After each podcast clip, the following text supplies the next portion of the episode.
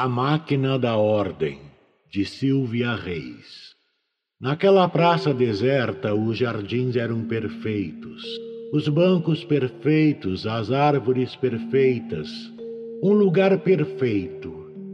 No centro, a máquina transmitia boletins informativos de utilidade pública através de uma de suas telas espalhadas pela cidade era um dos serviços sociais prestados pelo Estado. O homem esquálido cambaleante sentou-se num dos bancos, esgotado pelo calor intenso. Tinha andado já um bocado. Precisava aliviar a dor dos pés inchados apertados dentro do sapato.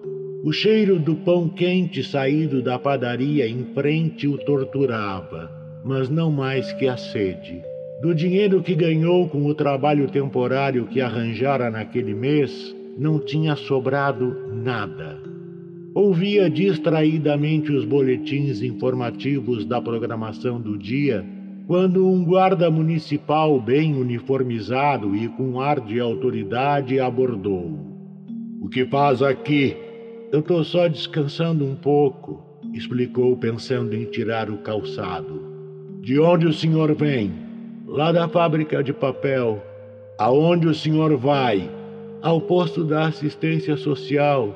Me disseram que fica para aquele lado de lá, disse apontando numa direção. Então vá para aquele lado de lá, não pode ficar aqui vagabundeando. O homem esquálido ergueu-se lentamente e atravessou a praça, chegando a um ponto de ônibus. O banco ali era coberto e o protegeria dos malditos raios de sol que pretendiam cozinhá-lo lentamente. Continuou ouvindo os boletins transmitidos pela tela da máquina atrás dele. Naquele momento, uma menina chegou ao local trazida pela mão de uma jovem mulher. Pele rosadinha, cabelos louros, parecia um anjinho. Devia ter uns seis anos. A filha dele, que morrera junto com a mãe no parto, teria a idade dela. Ele nunca soube o que causou a morte de ambas. Nenhum médico apareceu para lhe explicar o que tinha acontecido. A limpeza do hospital era impecável. Os funcionários estavam alegres. Tudo estava em ordem e, apesar da demora, não podia negar que sua mulher fora bem atendida. Sua filha não se pareceria com a menina loira. Era mais provável que fosse pretinha como a mãe. Ah, minha pretinha. Divagava olhando a menina enquanto a jovem mulher em pé à beira da calçada olhava-o com desconfiança.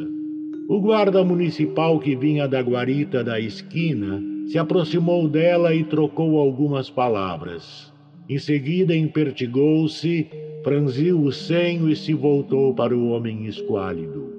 O senhor, de novo, está assediando os transeuntes. Vamos, circulando! Antes de partir, o homem esquálido acenou para a menininha que se agarrou à mulher e, por detrás dela, tombou a cabecinha, espiando-o assustada. Caminhou por mais 45 minutos e chegou ao posto.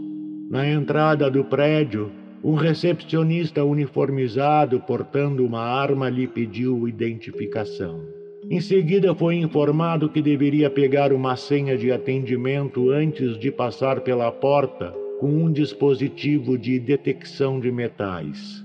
Pode me dar uma garrafinha de água daquelas? perguntou, apontando para a geladeira ao lado do recepcionista. Tem que colocar uma moeda ali, explicou o recepcionista. No salão de espera havia poltronas estofadas, cinco pessoas atrás de computadores num balcão e um vigilante de pé num canto. Longos minutos se passaram até que o visor apitou mostrando o número de sua senha.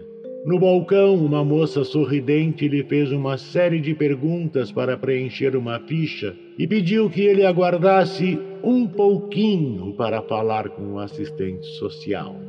O homem esquálido voltou a se sentar e decidiu tirar os sapatos para aliviar a pressão insuportável que exerciam sobre os pés inchados. O senhor não pode tirar os sapatos aqui, disse o vigilante se aproximando. Olhou com reprovação para o pé do homem esquálido, do qual começou a escorrer um líquido cinzento e fétido, pingando no chão. Então mandou que ele saísse dali imediatamente.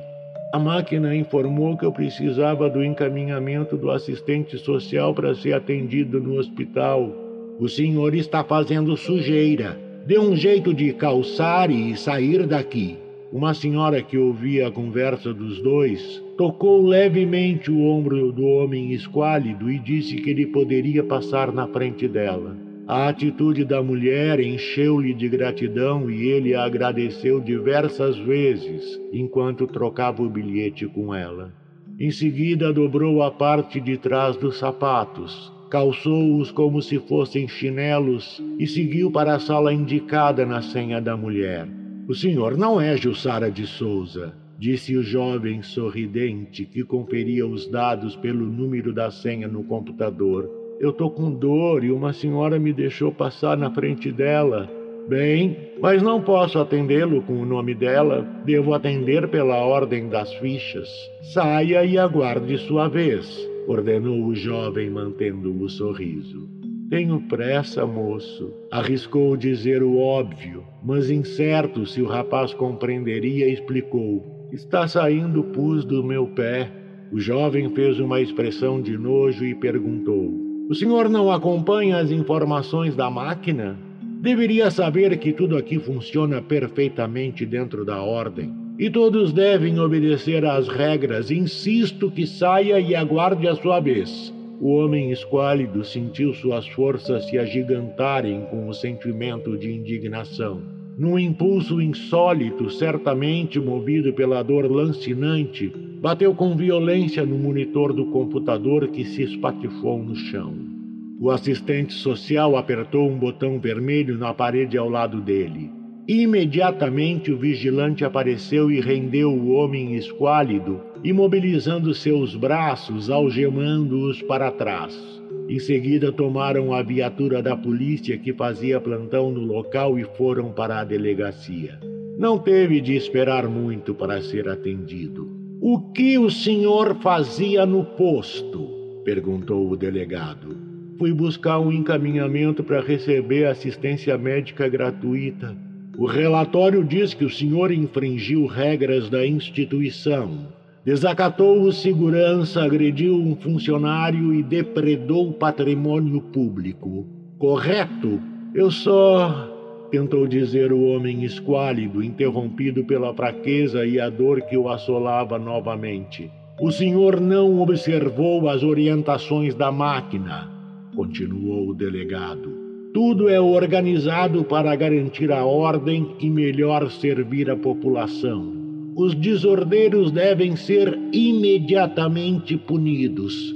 O senhor vai ficar preso para seguir o programa de reeducação social da penitenciária até que prove que está apto para conviver novamente em sociedade. E os meus pés? Isso não é comigo, é com o médico. Do narrador. Carlos Eduardo Valente é ator, diretor de teatro, dublador, narrador de audiobooks e também formado em psicologia. 65 anos de vida bem vivida e cheio de histórias para contar, mas prefere contar e interpretar as histórias dos outros. Até tenta escrever um pouco, mas não tem a disciplina necessária como tem nessas outras áreas citadas. Depois de morar 20 anos em Porto Alegre, voltou a Pelotas, onde se formou em psicologia. Morou em São Paulo um bom tempo e agora mora em Florianópolis, para onde voltou depois de 13 anos longe da ilha. Sempre na batalha por novos desafios. Também brinca com fotografia e edição de vídeos, porque viver é bom demais. Contato carlão50 gmail.com